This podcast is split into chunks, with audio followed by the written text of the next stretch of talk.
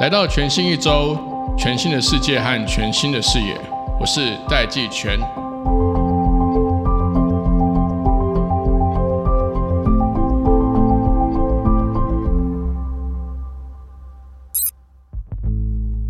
台创科技其实早在西元二零零零年的时候就成立了。那这一家台硕集团下的子公司，一开始的初衷并不是为了服务集团，它其实是在络绎不绝来跟这个王永庆创办人这个取经的情谊的过程中所成立的一个服务其他企业的一个单位。其实有别于全新一周访问的其他趋势性的这些前沿科技或者是科技的。大厂或新创公司，其实我在今天的访谈中发现，台硕网科技是一家只是专注在服务自己的客户，在服务中逐步的去搭上这个世界的趋势潮流，一步一步的去增强自己的科技实力，以及提供更多更完整的这些 solution。在今天的访谈中，我相信大家也可以跟我一样，听到陈瑞斌副总。瑞在这个访谈过程中所不停展现出来的整个台硕集团的企业文化跟企业精神，其实就是一步一脚印的在服务的客户中尽力的来协助客户赚钱，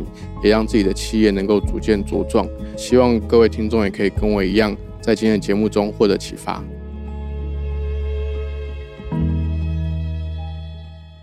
社长，还有各位听众朋友，大家好，我是台硕企业台硕网科技公司陈瑞斌。台硕集团在西元两千年的时候成立台硕网科技股份有限公司，请副总跟我们先介绍一下台硕集团跟台硕网之间的这个关联是什么？当初台硕网是怎么样去创立的？怎么促进台硕企业以及整个产业相关产业价值的供应链的这个竞争力？台硕企业之所以会成立台硕网科技公司，主要是台硕企业在一九六零年代就成立了总管理处，主要是负责建立集团各项管理制度。也就是推动管理制度化、制度表单化，更进一步将表单电脑化，因此让台塑企业后续经营发展得以快速的扩充跟成长。那这时候呢，因为政府各个机构以及企业各个单位陆续来跟创办人取经，创办人他也乐于分享这些产业的知识跟经验。在两千年的时候，台硕企业由四大公司转投资，成立了台硕网科技公司，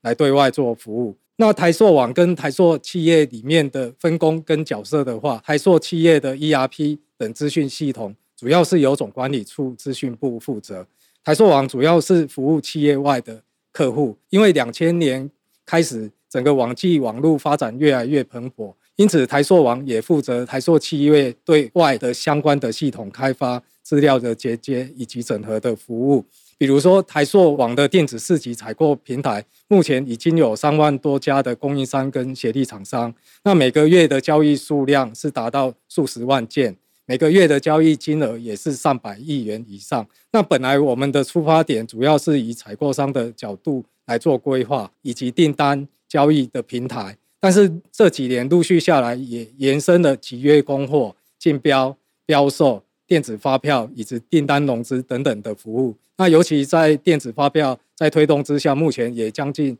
十万家的会员在这上面。所以，透过这一连串的数位化以及数位优化的过程，不仅是缩短台塑企业跟合作伙伴的作业流程，那我们希望可以提升彼此的作业效率。那另外呢，两千年的时候，台塑网在开始推动电子发票作业。不仅让公司整体的营运资料更透明，也节省发票纸张的印制跟保存的成本。那也透过导入过程来协助企业进行优化作业。而这种种的系统化的过程中，正是与 ESG 所关注的议题不谋而合。那台硕网除了在协助客户进行管理资讯化，也辅导客户进行工厂自动化。而这些产业实务的经验跟电脑化的基础，让台硕企业在二零一七年的时候开始导入 AI，是执行副总，你知道吗？你知道我我从小就是一直在看那个王创办王永庆的书，是是。有时候台硕一直会给我感觉，就是他很扎实老实的在做事，然后做的事情都会赚大钱。哦，谢谢。所以台硕就是说，这个台硕网科技是两千年的时候成立，对不对？是是。那到到现在已经二零二二年了，所以这二十二年来，我很好奇，就是说台硕网目前。营运服务的企业大多是哪些领域？因为一定是亦步亦趋，跟着客户需求在走嘛。那刚刚这个副总其实瑞其实你也讲到了很多这个中间的过程。那现在台硕网又以什么样的技术专长来协助这些企业呢？你们看到了哪些市场需求？是不是可以跟听众朋友分享一下？OK，那台硕网科技现在主要提供的服务为系统软体整合，以及应用软体整合，还有工厂自动化。主要是三三个一体的资讯化服务。那从台塑企业的发展过程来看，台塑企业目前所跨足的产业包括炼油、石化、塑胶加工、纤维纺织、电子、半导体、电池、生物科技、海运货运，甚至于学校、医院。所以台塑网所服务的企业，除了大家比较有印象的制造业之外，实际上从人一开始出生到往生所接触的。食衣住行各项产业，包括金融、学校、医院、药业、殡葬业，其实都有台塑网服务的客户。嗯，那我们主要是提供什么样的专长来协助这个企业？那我想，我们台塑网所提供的是软实力。那我自己把它定义为三个技术构面。那第一个的话是止于至善的管理精神，是第二个部分是产业实务的经验，第三个我们掌握市场主流资讯技术的能力。首先，在止于至善管理的精神，主要我们可以透过在协助客户导入系统化的过程中，引导客户审视这个作业的目的。我们协助的不只是提供客户数位化而已，我们希望能进一步协助客户达到数位优化的成效。那第二部分呢，在产业实务的经验，我们主要是希望可以跟客户分享产业实务的做法，协助客户可以因应他的组织，因应他的文化。去帮客户导入适合客户该有的资讯系统。那第三个部分，主要是我们台塑网目前所掌握的技术，包括资策会之前所订立的数位转型所应该有的 I A B C D E F 相关的技术。老实说，我们台硕网都是有相关的同仁去涉猎，所以只要客户他有愿意朝向这一方面迈进的话，我们都可以提供他做相对应的服务，确保客户。整个运作执行的效能、资讯安全以及做好使用者的体验，可以协助客户提升竞争力以及开创新的营运模式。副总，我问你哦，那那这些客户啊是怎么来的？是他们就是自己跑来找你们的吗？哎，早期大部分都是自己跑来找我们哦，因为我们创办人被人家称为台湾的经营之神。以前是不是郭台铭也常常去找？是是王董。对 对，没错。这个企业发展历程是真的很有趣，所以其实。台硕网科技真的好像就是完全就是台硕集团的基因，就是说客户来找，然后协助客户解决问题，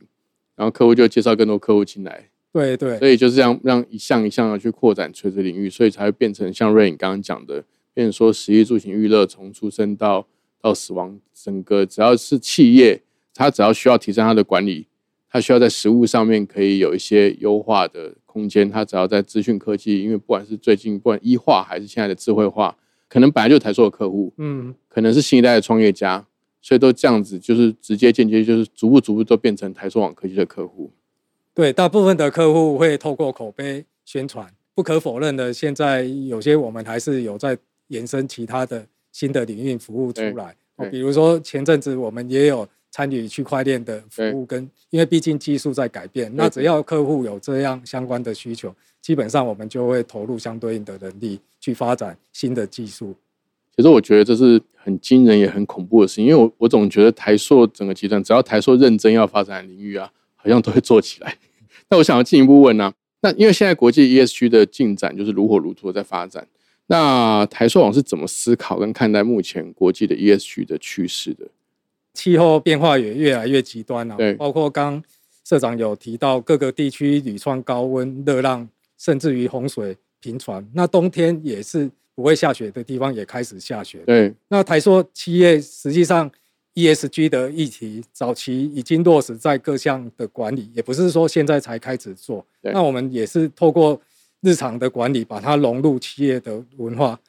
比如说，以追求环境的永续循环经济的案例来看，那台塑企业早期就在推动五 S。那一九九九年的时候，也推动三点不漏。那所谓三点不漏，指的就是不漏气、不漏水、不漏油，达到友善环境。那以及我们工厂里面也开始增加雨水使用率，好，那等等的改善措施。那甚至于在两千零六年的时候，我们更成立了。节能减排推动小组，推动各项节能减排改善专案。那两千一六年的时候，再加强推动循环经济的发展，让我们目前麦寮厂区一滴水，社长知道可以循环几次吗？不晓得。我们现在一滴血可以循环使用七点三次。天哪，嗯。所以透过这这些改善，我们甚至于在二零一七年开始运用 AI 进行公安制程优化，以及提升生产效率，还有人员使用最大化的发展。而透过这些数位化的科技，我们企业才能不断的精进，并朝向碳中和以及近零碳排的目标前进。好，科技报局活动推荐。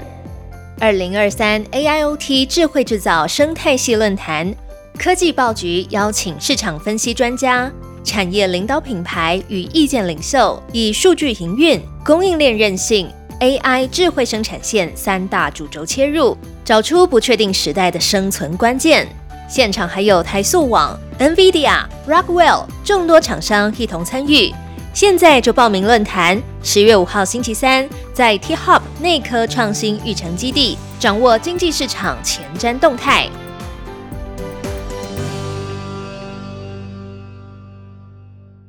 那我想要进一步问了，因为听起来好像其实扎扎实实一步步做，其实就是就是台塑网跟整个台塑集团的一个的诀窍。但是瑞可以跟我们再进一步分享说，台塑网在协助企业节能减碳扮演的那个角色是什么？就是说。以你们的观察，台湾企业在落实减碳上面，目前会碰到什么瓶颈？那你们会怎么协助他们去达到，譬如说这个经营上面的这个效益？有没有一些实际的案例可以跟我们分享？我们在十年前就成立了智能服务处，协助客户进行节能减排诊断，还有监控改善的服务。但是过去常常服务客户。客户知道关键改善要点之后，他们就会自行处理。对，他并没有再进一步的持续优化跟精进。那也因为台湾的水电取得很方便，那还有价格相对便宜，所以企业他会觉得所节省的成本有限，那以至于他后面投入节能减排的意愿是比较低的。嗯，所以我是觉得目前我们在推动上面所遇到的瓶颈，毕竟企业它是盈利单位。经营它还是会营收跟成本做考量，没错。那也因为整个节能减碳无法创造效益，当所节省的成本也是有限的时候，企业它就会不是有所重视了。那因此，我觉得最重要的在推广过程中，就是要让企业有感。好，那怎么样让企业有感？我们现在台塑网的智能监控系统，就像医生在看诊跟健检一样，主要是希望能够协助。企业帮他做盘点，也就是医生看诊，他会去把脉监控他的问题点在哪里。那我们再针对他的症结点去对症下药，这样子才能够有效帮企业朝向永续经营的模式去发展。那另外，我举一个例子哦，就是我们服务某大众捷运公司，过去他们在巡检作业的时候，主要是以纸本来确认巡检的项目，对，以及透过纸本来记录检查的状况。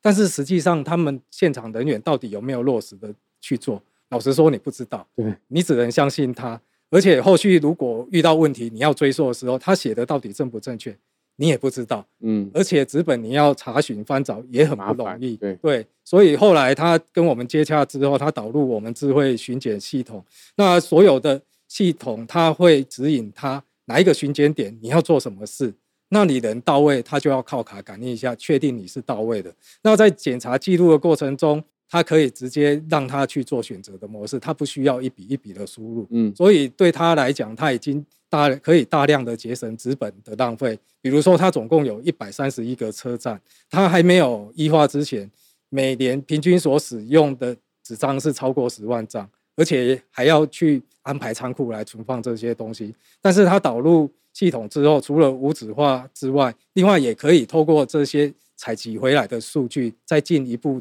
去分析，以体检了解问题。也就是说，协助他从预防保养迈向预知保养。其实瑞，你刚刚讲的事情是说，我我感觉起来，其实台硕网其实是顺着客户，就是顺着这些企业体，它本来的这个业务，跟他本来要执行的这些工作流程，在提升它管理效能的同时。来去达到这些节能啊、减碳啊，就是说顺着每个企业的特质，就是像您刚刚讲，像医生在诊断，它其实其实你用把脉，其实这个是比较偏中医的概念，是先了解它的体质跟他的这个状况，去顺着他的原本的这个状态去调理他的这个管理效能，来达到这种目前这个看节能减碳的这个这个效果嘛。然后再来看我们做完这一项之后，还有什么东西可以优化，还有什么东西可以调理，一步一步的来去达到这个节能减碳的效果。那我想要问一下，因为其实台塑其实如果我们去细看，当然台塑的业务现在非常非常多，嗯，那台塑网科技其实越来越像是一个科技公司，或是越来越像是一个系统整合商。它也服务客户的精神是没有变的，但是它其实会的这个能力跟提供的 solution 越来越多。但整个台塑集团其实，因为这台塑的塑就是塑胶的塑，嗯嗯，其实大概就是一个石化的这个加工业。是，那像我刚刚前面有提到说，呃，联合国气候峰会它达成史上第一个减煤协议，其实被视为是这个化石燃料的上重。那其实相较于国际的这些石化大厂，譬如说像巴斯夫啦、壳牌啦、英国石油啦、道达尔啦，他们其实都承诺在二零五零年近零碳排的目标，具体像比如说氢能、再生能源投资等减碳策略。那台塑网认为，台湾业者如何可以真正的去落实这些减碳的目标？就是说，对台湾业者来讲，台塑网有没有更具体的减碳的这个对策建议，来协助应对这个二零五零年的这个近零标准？二零五零近零碳排标准看起来目标好像是漫长，对，看起来好像还好，这样还有几十年，对，对，但是我认为，老实说，应该是迫在眉睫的，尤其最近地方干旱，那那这很严重，越来越严重，缺水的情况也越来越严重，所以我也很乐见目前全球各地政府跟企业都有设定相对应的执行目标。对那我建议企业在执行过程中，除了政府要定定相对应的法规跟奖励之外，台湾业者也可以学学国内外各大企业的做法。但是除了这些学习之外，我自己觉得最重要的是企业最高领导人要重视，对并且要建立员工的意识。公司所有的同仁都有意识跟共识之后，那你们就可以针对工厂或是公司里面的设备去做盘点，并针对问题持续的改善精进，也就是秉持台塑企业所追求的止于至善的精神。那透过 PDA 的做法去执行，我想这样子应该是有机会达到近零碳排的目标。那我自己觉得台塑网能协助各企业落实减碳做法，主要是我们可以协助企业收集整合各项系统资料，当精准掌握各项资料时候，才知道关键问题点，这样子才有办法进一步去分析判断原因，针对这些原因提出具体改善的对策。而台硕网的智能监控系统，也就是协助企业来收集相关的资讯。那后续我们也可以进一步来进行 AI 的分析，找出企业生产环节的疏漏，减少无谓碳排，达到生产成本节省的目的。但是如果企业自动化程度比较低的时候，也可以以智慧巡检的系统来收集各项资讯。嗯，那当你拥有的资讯是正确、是真实的，我自己觉得在分析的时候才比较有意义，在改善的时候你才能对症下药。所以其实应该是说先了解现况嘛，对对就，说就说其实这些因为台湾对，因为台湾其实大部分都是中小企业，是在百分之九十八以上可能都是中小企业，他们可能一开始，比如说大家，嗯、可能国际大厂、软体厂就是说啊，你们所有东西都要上云，这样，没错没错啊，你，们所有的设备都要改成智能的设备、无人工厂啊什么。我觉得这些中小企业主有时候听了嘛，心里心里面可能都会有点毛毛怕怕的，觉得说我是不是要花很多资本，全部都要换过一次？但是其实刚刚执行副总提的是说，即便你的生产线或是你的生生产工具都还是既有的，也没关系，先用这个巡检设备先了解概况。对这个这个可能是可以比较具体的这个减碳的这个对策啦。虽然这个时间就像刚刚这个瑞讲的，好像二零五零年好像还有几十年，可是其实这个议题跟需求已经迫在眉睫。那当然，我刚刚前面有提到说，全世界前两千大企业已经有超过三成，接近七百家的企业已经主动去响应近零，它甚至会把这个响应近零或是这个这个碳中和、碳平衡，都把它当成是一个企业形象的一个亮点。那台湾也有已经有十八家的标杆企业去提出了近零的承诺。那您刚刚有提到说，呃，企业要真正落实近零碳排，有很重要的一点是领导人要重视，对，是就是公司的高层领导人要重视。只要这样子的话，企业应该是有机会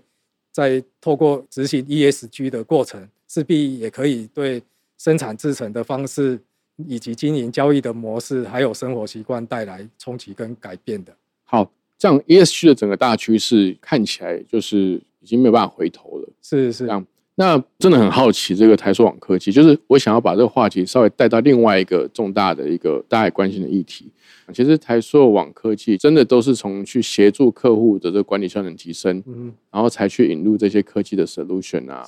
才去引入这些。其实有时候就是呃，一面在服务客户的需求，一面在创造趋势。这样，那除了像 ESG 或近零碳排这样的议题，其实现在工厂的自动化啦，嗯或者一些智慧数据治理、数据管理的这个趋势也越来越强，也越来越被各个企业去重视。我想要问的是说，因为我知道台塑网其实也有提供智慧工厂的解决方案，就是说现在很多制造业其实，或者是说像很多这个营建工程，其实有很多都是还是呃我们工人在进行生产或数据取得的这个过程，就的这个方式了。那那台塑网在智慧工厂有提供哪些解决方案，来让这些工厂能够比较快速或比较有效的智慧化呢？是。那在讲智慧工厂之前，我先把它拉回来，就是企业在导入数位化之前，对要考虑哪些事？对对对那，我是觉得你应该是要先思考，为什么现在要透过人工作业？那人工作业是好还是不好？嗯未必人工作业是不好哦，所以应该还是要考虑一下，掌握自己所面对的经营问题以及希望达成的目标，再来进行数位化的导入，才会有成功的机会。嗯，也就是要有以终为始的想法。哦，那换句话说，数位转型不是目的，透过数位化主要是为了让企业的人才发挥它的价值，不再只是劳力能力的产出，应该是要透过数位化让员工变人才，不是人力，这样才是真正的数位化转型的目的。那目前企业前阵子面临的疫情的挑战，也加速各个公司开始进行数位化的发展。对现在更为了因应 ESG 的议题，希望透过资讯系统有效掌握各项数据，以及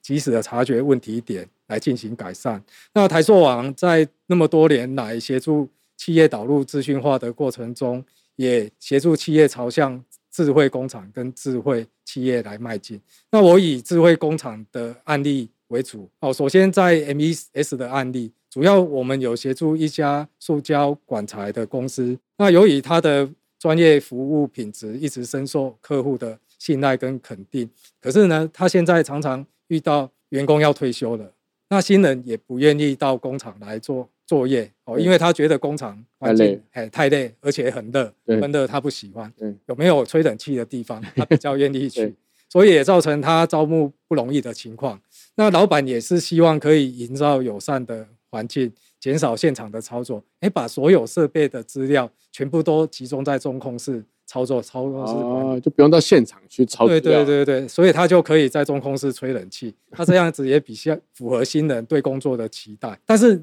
当你要投入那么多的设备去做自动化的改善，那对公司的营运会相当不利。增加负担，对，因为它投入的成本会很高。对那经评估之后，如果你全部改自动化的话，可能公司后面的经理不容易了。那以及因为老师傅也都将退休了嘛，嗯所以老板也是希望可以制定一些标准化，哦，所以他也是希望可以朝向自动化去做，可是也考虑到投资成本过高，让他犹豫不决，所以他找我们讨论之后，了解他的初衷主要是为了营造友善的环境，嗯至少先解决他人的问题，以及把这些老师傅的经验标准化。所以我们把他的生产设备、机具整个盘点一次，诶，发现他的设备虽然都是分散在各个制程，那基本上他都已经有电脑化的相关设施，只是他没有把这些资讯拉回来，统一去做一个平台做管理。对所以经过我们帮他做整合之后，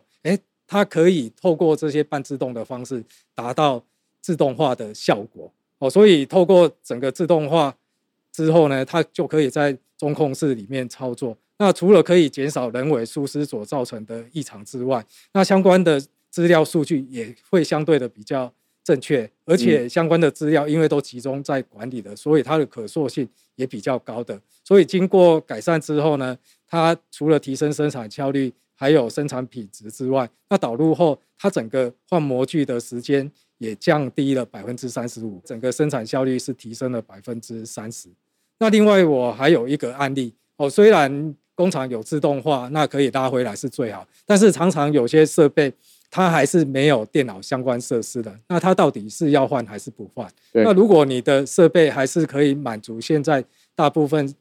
市场产品的制造需求的话，我想表示你的设备还是堪用的。所以这一段的里程，你就可以透过智慧巡检的方式，透过巡检设备把这些数据采集回来。那它这样子可以节省人工抄写的动作。那也就是说，当设备在透过巡检把这些资料回来，你相对的这些资料也可以作为设备保养的领域跟环节。嗯，所以我们本身的智慧巡检系统上里面也安装了相关的感应器，它可以收集温度，可以收集湿度，那甚至于收集设备机台的震动。为什么还要做巡检呢？可能有些人会说，那我装个监视器来监控数据后，可是常常有些现场单位，你还是要人去看，为什么？哦，因为有时候，比如说电器设备温度比较高的前提之下，它可能一开始是只有微焦。它并不会造成燃烧，对。但是当你闻到这样子，哎，你可能就要先处理了，对。但是如果你要装设相关的感知设施，哇，你的投资成本又很高。哎，刚有前提提到，他不希望再投入过高的成本，对。所以他可以透过智慧巡检的方式，用人去帮辅助他采集这些数据。那采集回来这些数据相对应会比较正确。那你也可以把它集中跟刚才。智慧监控系统的资讯统一起来，那你就可以透过生产或是设备保养的趋势去分析它。诶，这些资料它到底有没有劣化，有没有改善的空间？所以透过这一部分陆续的改善，不但可以引导人员到位检查，而且大部分的检查项目都是透过 Checkbus 直接挑选就好，你人不用再去抄写的。嗯，那甚至于我刚所提到，可以结合。测温、测震、感知的仪器，经过这样的改善之后，整体的作业效率是提升百分之九十以上。我帮执行副总做个总结，其实我听瑞在分享的时候，我觉得里面都是真功夫。所以其实就三个点，整个在智慧工厂升级的过程中，第一个其实刚刚副总有提到说，你其实可以先看一下本来的这个人工流程，它的目的是什么，是顺道检查检查一下，对不对？然后第二个是说，那顺道在这个智慧化或智慧工厂化的这个过程，能够把老师傅原本的经验或一些判断，能够把它传承下去，对，把它建立标准化，对，直接把它建立标准化。是。那第三个当然就是因应这个新时代，就是新的这个工作者，他们对于工作环境的这个需求跟要求，来去顺着这几个面向，当然也兼顾这个资金投入跟成本的考量。没错，来来去看一个最佳化的一个方式，而不是说啊，你你一定要非得准备一大笔钱，是一次砸到位才有办法去做到智慧工厂。对对，好，今天非常谢谢我们的瑞，我们的这个台硕网科技执行副总陈瑞斌来到我们节目现场，谢谢副总，也谢谢各位听众朋友。好，谢谢社长，以及谢谢各位听众朋友，也祝福大家平安健康，谢谢。